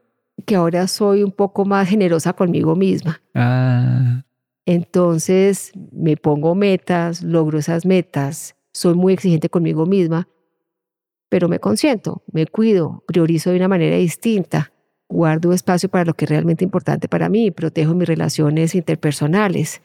Entonces soy más bondadosa conmigo misma, pero la presión y la exigencia y todo esto nunca se me va a quitar, eso soy yo. es mucho, suena muy sencillo, pero cualquier cosa que es sencillo es demasiado complicado de parte como los sistemas. Tiene que siempre ajustar las válvulas, ¿no? Con las personas pueden decir como estamos cerca de burnout, ese es incorrecto. ¿Cómo, si me entiendes, cómo puedes entender, en- tener la conversación constante de burnout o de las 12 cosas que tú dijiste para puedes mover la empresa como un Google o algo más rápido posible, pero al mismo tiempo no algo, no van a pasar algo como pasó con vos. Sí, yo, por eso mi decisión fue empezar a trabajar, o sea, aplicar todo esto en el mundo corporativo y especialmente trabajar con lo que son los people managers. Para mí el líder, entendido como people manager, o sea, personas que tienen gente a cargo son fundamentales en la prevención por muchas razones, ¿no? El people manager es el que define los objetivos, el que define cómo se van a lograr, el que define la cultura, ¿no? Cómo nos vamos a relacionar, el que define el workflow, las tareas, cómo las voy a poner, pero es el que está en el día a día con la gente. Si nosotros logramos que los líderes entiendan sobre este tema, que aprendan a identificar los posibles síntomas en sus equipos de trabajo, que les enseñemos cómo construir un entorno seguro, psicológicamente seguro, donde se puedan hablar de estos temas sin temor a ningún tipo de represalia, con toda seguridad vamos a poder generar un impacto importante, porque vamos a lograr, como dices tú, que la persona sepa leer el estado anímico y el estado de energía de sus equipos para poder gestionar, así como uno sabe exactamente de su equipo quién es el bueno para los números, quién es el bueno para vender las ideas, quién es el bueno para ¿no? movilizar la gente. También es importante saber aquí quién es el que puede traer ese equilibrio y yo creo que el que debe orquestar todo esto debe ser el líder dentro de la organización. ¿Cuáles son los hallazgos que tú has visto que no imaginaste cuando empezaste a meter este mundo? Cuando, es terrible, nunca imaginé esto. ¿Cuáles son unos problemas graves que tú has visto que tenían en común las empresas en términos de como salud mental o, bien, o bienestar o burnout? Son varios. Yo diría que el primero es, como te decía, que este es un tema tabú el cual no se habla y no se documenta. Entonces, realmente actuar y tener planes de acción concretos es muy difícil porque no están monitoreados. De hecho, solamente hasta el año 2019 la Organización Mundial de la Salud determinó que el burnout era un síndrome laboral. ¿En serio? ¿El mismo año que, que pasa?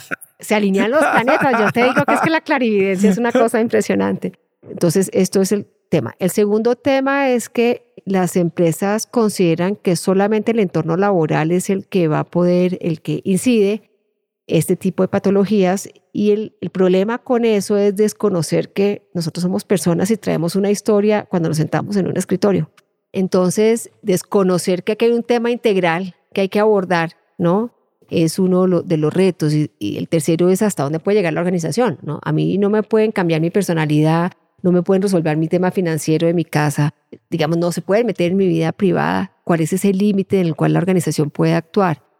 Y finalmente que hay un desconocimiento del impacto que esto pueda tener todo el tema de productividad, o sea, todavía no se está midiendo. O sea, todo lo que se mide es el impacto del estrés en la productividad, pero el burnout no. Los canadienses y los ingleses son súper avanzados en este tema.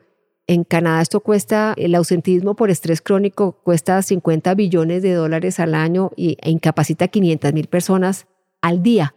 Espero no, que Colombia no lleguemos a, a esas cifras, pero el día que nosotros lo midamos vamos a empezar a entender el tema. Entonces yo diría que se está empezando a hablar del tema y creo que la pandemia, las cosas buenas que tuvo la pandemia es que generó una crisis de salud mental y no digo que eso sea bueno, sino por lo menos nos puso a hablar de este tema abiertamente. Entonces cuando uno mira las cosas positivas es nos puso a hablar de este tema, un tema que es tan viejo como la revolución industrial, porque desde que entraron las máquinas el hombre se empezó a estresar, no nos digamos mentiras, pero el hecho que ya estemos pudiendo. Ahora, ¿hay temor por parte de las organizaciones? Sí, porque cuando tú abordas estos temas con los equipos de trabajo, la organización tiene que tener el compromiso de intervenir y de actuar en aquellos factores que sí tiene control, que es todo el tema del entorno laboral.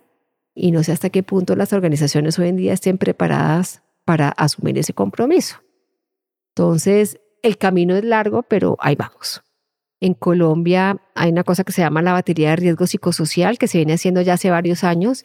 Mi experiencia con la mayoría de las empresas que yo he trabajado es que las compañías tienen tanta data y no saben qué hacer con ella, porque cada data implica un plan de acción y estos temas no son priorizados dentro del área de recursos humanos, que ese es otro reto, ¿no? El área de recursos humanos no toda, en todas las compañías tienen la posición ante el equipo de liderazgo que deberían tener.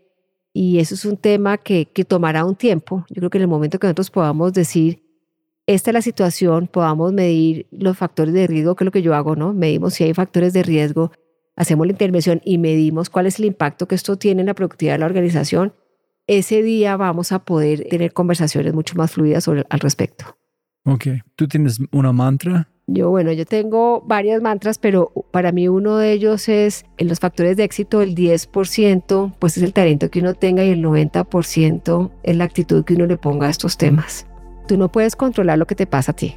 Digamos, cuando tú estás enfrentado, por ejemplo, a situaciones de estrés crónico, yo no podía controlar la enfermedad de mi mamá, yo no podía controlar tener que cumplir la cuota de ventas de la organización, yo no puedo controlar una cantidad de factores. Pero yo sí puedo controlar la actitud o la forma en que yo los voy a abordar. Yo hubiera podido vivir el proceso de mi mamá como el drama y yo lo viví como la oportunidad de acompañarla en el momentos más importantes de ella. Eso es ponerle una actitud distinta a los temas. El estrés por sí solo no es malo, el estrés te moviliza. Como tú lo gestiones es lo que te marca la diferencia. Entonces, si yo puedo estar llena de trabajo, pero cuando tú tienes un propósito y ese propósito vale para ti, el impacto en el estrés crónico es menor. Entonces, la actitud, la forma en que tú abordas, por ejemplo, las noticias. Yo tomé la decisión en este país que está un poquito convulsionado, volverme una desinformada selectiva. ¿Qué quiere decir? No es que no lea, claro leo, pero si yo voy a invertir una hora de mi día a leer, en 10 minutos los titulares de los medios y los otros 50 minutos me leo una novela bien rica o me oigo un podcast como los tuyos el problema es el mismo, estoy enfrentada a la misma situación. Como yo lo aborde, marca la diferencia. Y en el burnout yo creo que es eso. Yo no estoy diciendo a las organizaciones que bajen sus metas o que no presionen la gente o que ganen menos dinero. No. ¿Cómo lo vamos a hacer? La actitud que le pongamos al tema es lo que va a marcar la diferencia. Por ejemplo, organizaciones con que hemos hecho programas efectivos sobre este tema, ¿cuál fue la actitud? Primero, asumir y aceptar que hay una problemática y en vez de esconderla o de negarla o de, ¿no? de sacarle, como decimos aquí, el cuerpo y no, no enfrentarla, buscaron ayuda para poder de una forma estructurada y segura tener una conversación con sus equipos de trabajo. Y en esos casos, por ejemplo, lo que hacen los equipos de trabajo es identificar los detonadores de las dinámicas de trabajo. Ya con que intervengas eso es maravilloso.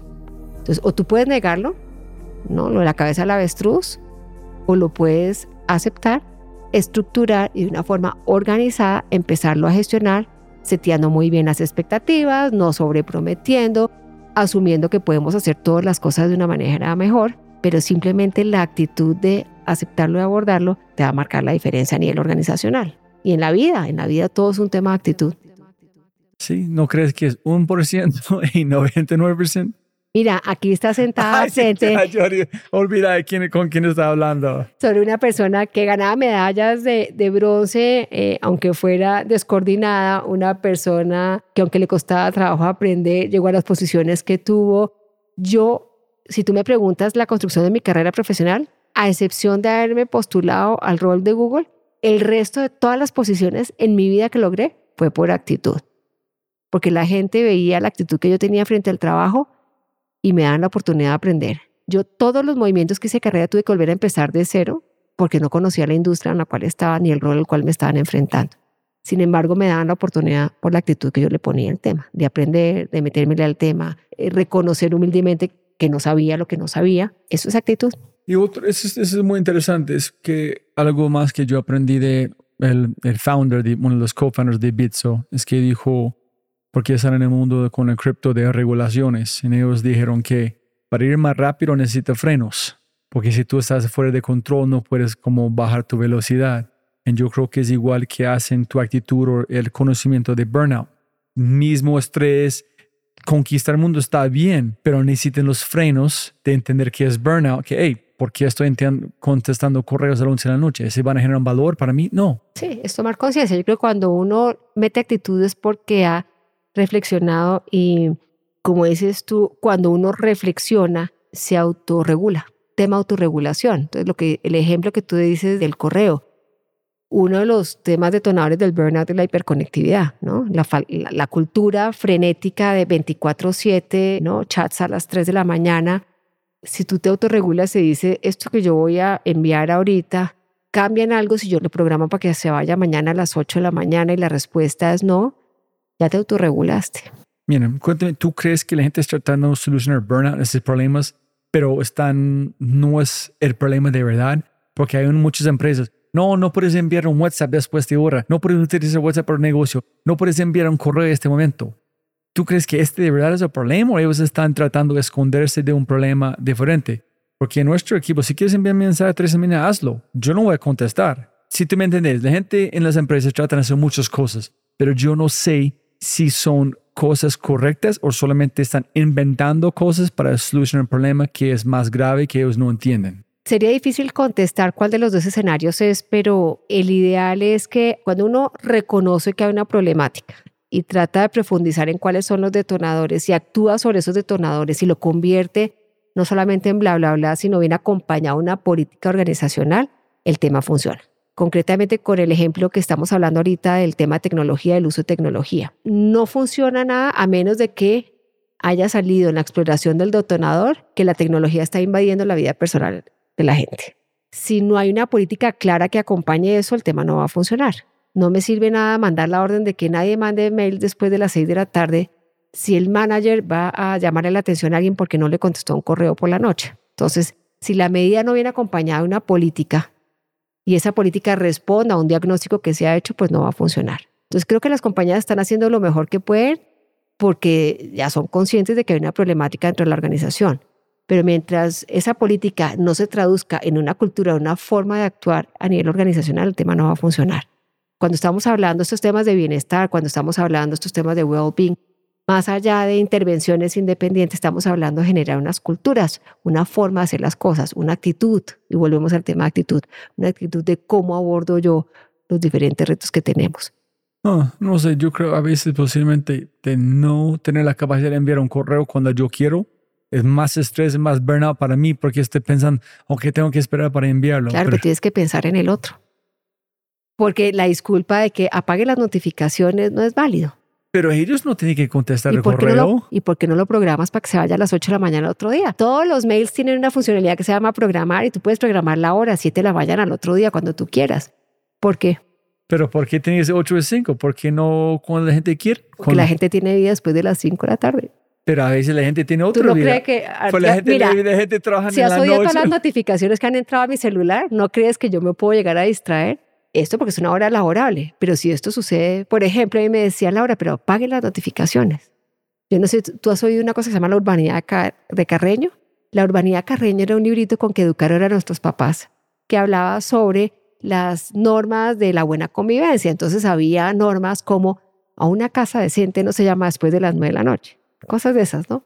O, bueno, cómo tratas tú la relación con las personas mayores y todo esto. Yo decía que uno para el tema tecnología uno debería desarrollar la urbanidad de Carreño del uso de tecnología. Y te voy a decir por qué. Porque la tecnología, lo que nos ha pasado con el uso de tecnología es que yo solamente pienso en la conveniencia mía. Tengo que mandar ya el correo si no se me va a olvidar. Pero yo no tengo en cuenta el contexto del otro. Alguien me decía, apague las notificaciones. Y yo, yo no puedo apagar las notificaciones de mi móvil porque yo tengo dos hijos adolescentes que están saliendo en la noche y yo necesito estar pendiente si pasa cualquier cosa.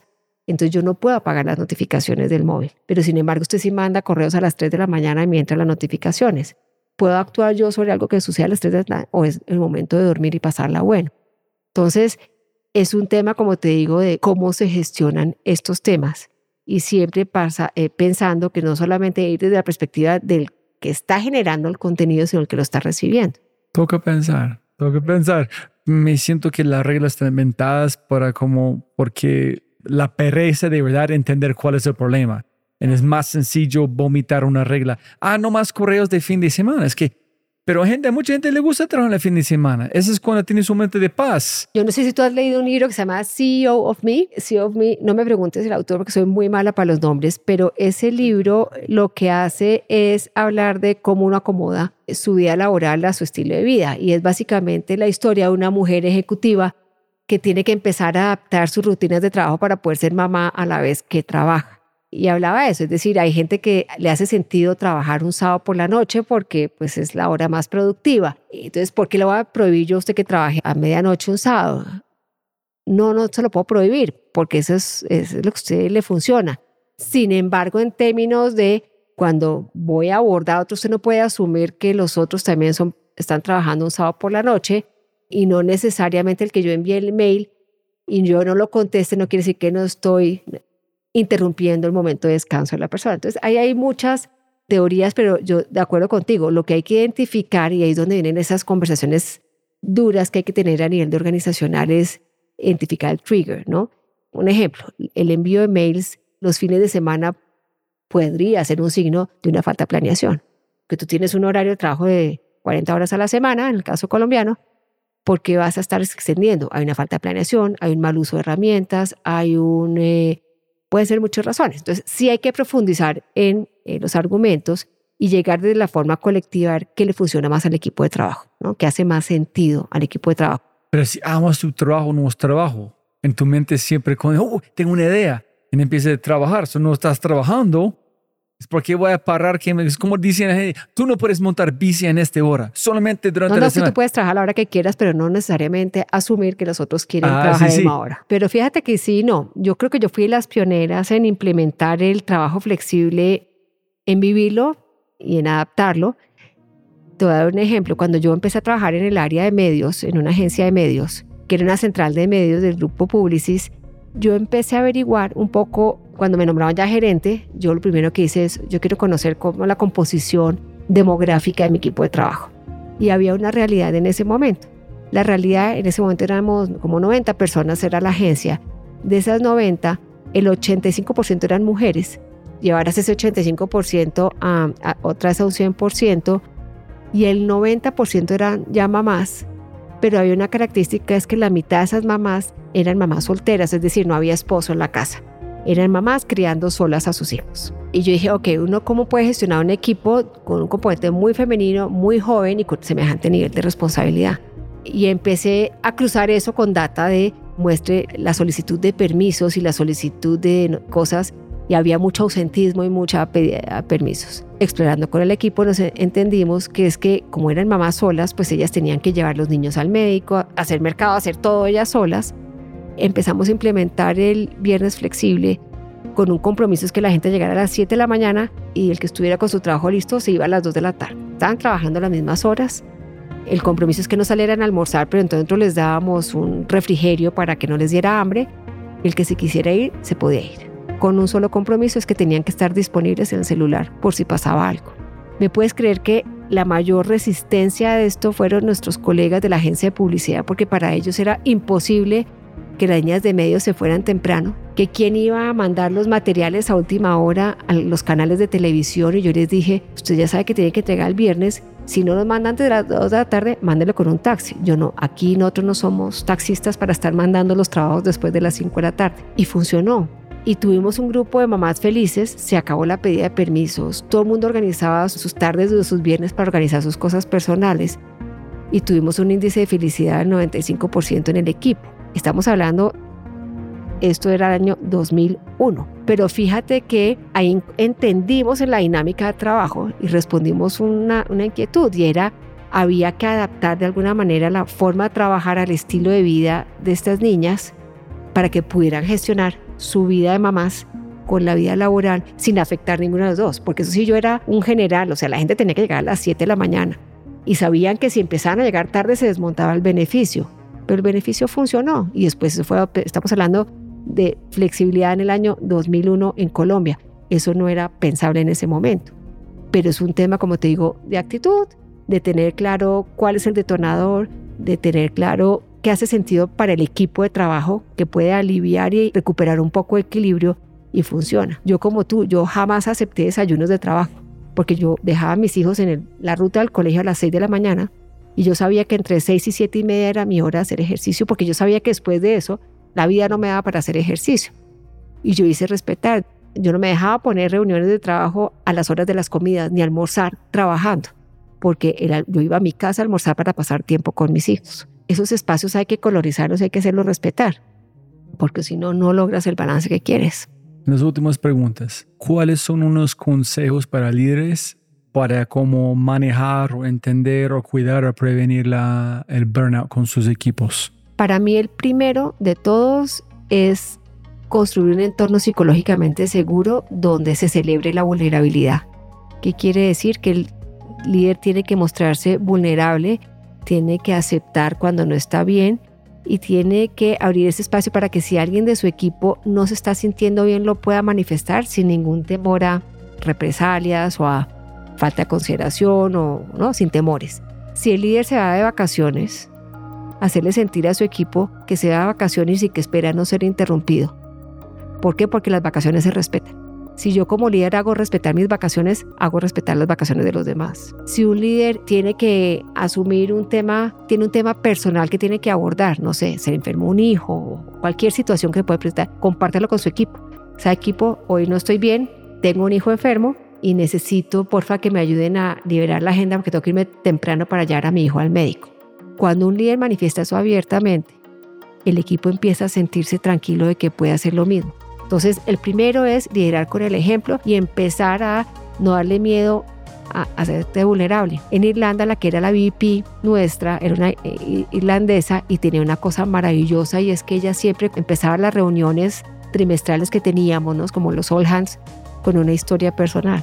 Y nos contaba qué había hecho de vacaciones, con qué qué retos estaba enfrentando. Todos sabíamos parte de su vida y los retos que ella tenía como mamá con sus hijos. Eso era de alguna manera demostrar que somos seres humanos y que algunas veces estamos en las buenas y otras no tan buenas y que eso está bien.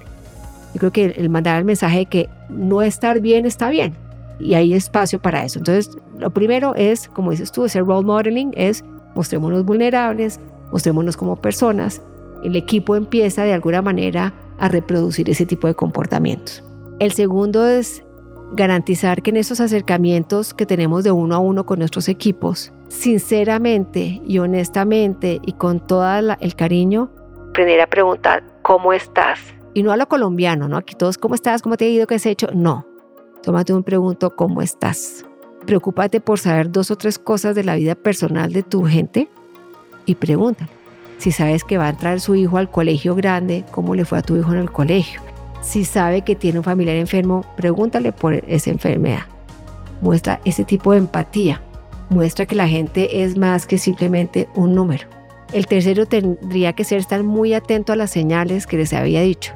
Si empiezan a ver personas apáticas, personas que empiezan a bajar su desempeño laboral, personas que la noche a la mañana empiezan a ser conflictivas, personas que llegan cansadas y que usted las ve cansadas, porque uno ve a la gente cuando está cansada. Siéntese un tiempo y pregunte y explore y si es necesario involucre a la gente de recursos humanos. Cuarto, tómese un tiempo, por ejemplo, para hablar con su equipo, decir, ok, midémonos el nivel de estrés con caritas felices, ¿qué tan estresado está el equipo hoy? Y tengamos una conversación estructurada de, ok, ¿qué es lo que nos está generando este nivel de estrés? Y qué desde la perspectiva de lo que podemos hacer como equipo podemos hacer para aliviar un poco este tipo de detonadores te vas a sorprender de la cantidad de ideas maravillosas que saca la gente para cambiar las dinámicas de trabajo, para mejorar esas dinámicas de trabajo que permita colectivamente traer soluciones a la mesa. O sea, el manager no va a poder hacer eso, sino el equipo colectivamente puede traer ideas de, oiga, ¿por qué no hacemos esto así? Manejémoslo así, esto es un distractor y te vas a sorprender de la cantidad de cosas buenas. Tú deberías tener es un check, no sé, cada dos semanas, cada tres semanas, donde, ok, ¿cómo estamos? Midámonos el nivel de estrés hágalo con un juego, hágalo con un Kahoot, con ese tipo de cosas que sean divertidas, pero que te permita medir un poquito el nivel de, estrés, bueno, que nos está generando estrés. creamos una conversación controlada donde, bueno, eh, aquí los tres factores que nos generan estrés como equipo, ok, ¿qué podemos hacer? ¿Quién se va a responsabilizar? Te sorprenderás la maravilla de ideas que se generan, no desde el líder, sino desde el mismo equipo en cómo mejorar esa relación. Genial, genial. ¿Hay tres libros o cuatro o dos o uno que tú crees que cualquier persona que está muy interesada en burnout o ese tipo de salud mental para la empresa o algo deben leer? Libros. Es que sobre el burnout no se ha escrito mucho. Curiosamente no se ha escrito mucho. Yo diría que tiene que ver con más con, con libros que tienen que ver con el tema de propósito, o libros, por ejemplo, que refuerzan todo el tema de la conexión emocional. Por ejemplo, a mí un libro que me conectó mucho sobre el tema del valor de las relaciones humanas es El Principito. Cuando tú te lees El Principito, El Principito al final del día es una reflexión que tiene él sobre cómo cuida y cómo establece su mundo y cómo se relaciona con él. Ese es un libro que para proteger las relaciones afectivas en momentos de burnout, sugiero que todo el mundo lo lea, porque le da la dimensión de cómo manejar su relacionamiento con el entorno y con el mundo que le interesa. ¿Has leído Who Ate the Cheese o Who Moved the Cheese? Ese libro es increíble, ¿no? Sí, y bueno, también el, el Club de las 5 de la mañana, todo ese tema de, de, hábitos importantes, el de CEO of Me, que es eh, cómo tú adaptas tu estilo de vida a lo que tú quieres hacer y, y, y que te haga sentido.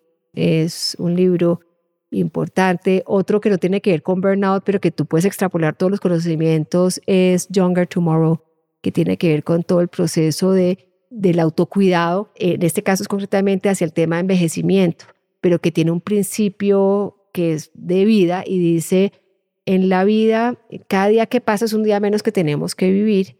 Todo lo que tú vienes ganando, si dejas de intentarlo, es como una ola que te saca hacia atrás. Entonces, hay que ser constante en todo lo que tú haces con el tema de alimentación, con el tema de ejercicio, con el tema de la salud mental, porque un día que tú te descuides, la ola vuelve y te pone no como estabas ayer, sino mucho más atrás. Y eso se aplica mucho con el tema del burnout, es eh, la constancia. O sea, para prevenir el, burnout es importante ser constante en el autocuidado, en el ejercicio, en cómo comes, en cómo duermes, en cómo recuperas la energía, y eso no es un tema de hacerlo solamente cuando uno está mal, sino cómo entras en, todo este tema, eh, digamos, preventivo. También le sugiero todo el tema de las zonas azules. No sé si tú has leído todo el tema de los Blue Zones. Bueno, esto fue una investigación que hizo un reportero de National Geographic sobre el tema longevidad y él empezó a estudiar las poblaciones de mayor eh, longevidad, entendiendo no solamente la cantidad de años, sino que la gente vive bien, que la gente vive con bienestar llegó a la conclusión cinco ciudades, nada que ver, una, una en Arizona, otra en Japón, la otra en Costa en Rica. Amistad, es amistad. Es la importancia de los vínculos afectivos. En, en todas esas relaciones, en todas esas culturas, independientemente de lo que tú comas, básicamente las conclusiones, una, obviamente una alimentación saludable, la actividad física moderada pero constante, pero lo más importante, la importancia de los vínculos afectivos. que tú, perdiste en Irlanda. Claro. Y por eso es importante, si hay algo que uno debe proteger y ser intencional, es proteger las relaciones con las personas que son importantes para uno. Listo. Siempre va a ganar más dinero, no más tiempo. Felicitaciones. Me imagino que tu mamá sería demasiado orgullosa que llegaste al mundo de salud que estás conquistando el mundo y tu papá también, que están sacando el estadio y logrando cosas. sí, ellos están aquí al lado mío y sé que ellos fueron mi inspiración y sé que están muy contentos de que estamos haciendo esto ahora. ¿Tú crees que gastaste 30 años de tu vida solamente para estar en esta posición en este momento? No, al revés, no fue gastar, sino fue acumular conocimiento. Yo no hubiera podido llegar a la oferta que estoy haciendo si no hubiera tenido la experiencia en el mundo corporativo. Yo creo que lo que es mi propuesta, valor que creo que es única, es que yo tengo experiencia en el mundo real. O sea, yo no me hice en el mundo de consultoría y en el mundo de bienestar, yo vengo al mundo corporativo de saber cuáles son los retos que enfrentamos, cómo los vivimos, cuáles son los dolores, cuáles son las alegrías. Entonces, al revés, todos estos 30 años los necesité para poder entender esa parte de la ecuación que solamente la puedes entender cuando has estado trabajando. Y si tuviste una máquina de tiempo, llegaste al cómo a este Laura joven que está estudiando comunicación social, ¿qué mensaje regalaría a ella? Que vas bien, fe, paciencia, vas a llegar a punto. No, porque yo siempre tuve, digamos, que la, confianza en que me iba a ir bien, digamos yo. ¿En serio? Sí, sí, sí, yo, yo siempre he sido muy optimista. Entonces, además muy optimista y muy como with the flow, es decir, yo nunca forcé situaciones. A mí la vida se me dio muy fácil, la verdad. A mí las oportunidades laborales se me fueron presentando. Yo nunca tuve que pelear por una posición ni por nada. A mí se me fue dando la vida. Pero yo le diría a esa Laurita que, que se cuide más, que sea más amable consigo misma y que sí, que se cuide más y que sea más amable consigo misma. Digamos que no hay trabajo en el mundo ni posición en el mundo que valga si no estás bien contigo y con, y con tus seres queridos. Listo. Muchas gracias. Gracias a ti.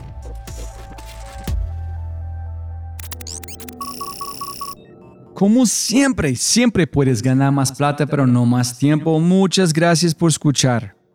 De verdad, muchas gracias. Espero que hayas aprendido algo, te hayas inspirado y te sientas con ganas de hacer algo imposible.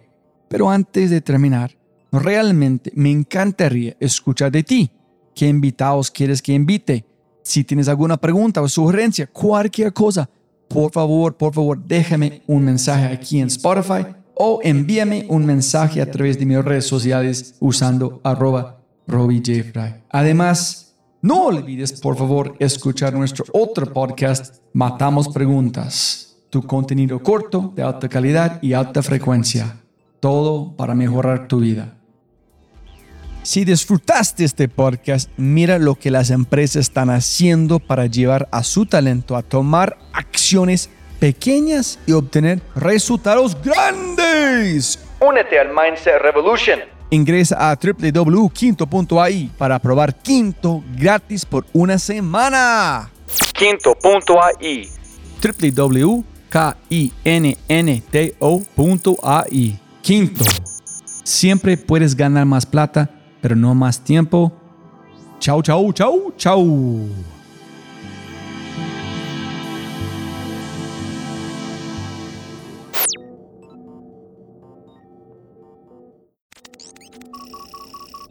Como siempre, siempre puedes ganar más plata, pero no más tiempo. Muchas gracias por escuchar. Antes de terminar, unas cosas importantes para preguntar y mencionar. Número uno, deja una calificación Spotify. Ya, ya, déjala. Literalmente toma segundos y como yo mencioné, el impacto es enorme. Además, estarás garantizado de sentirte increíble el resto del día. También estamos produciendo todo el contenido en YouTube. El canal es espectacular. Tengo mi newsletter Conejo Blanco, las notas del podcast y los enlaces, las transcripciones nuestro otro podcast, Matamos Preguntas, escúchalo. Y más se puede encontrar en thefryshow.com. Y si quieres enviarme un mensaje o patrocinar el podcast, puedes enviarme un mensaje usando cualquiera de mis redes sociales con mi nombre a Robbie J. Fry. Gracias, abrazo grande y sigue escuchando.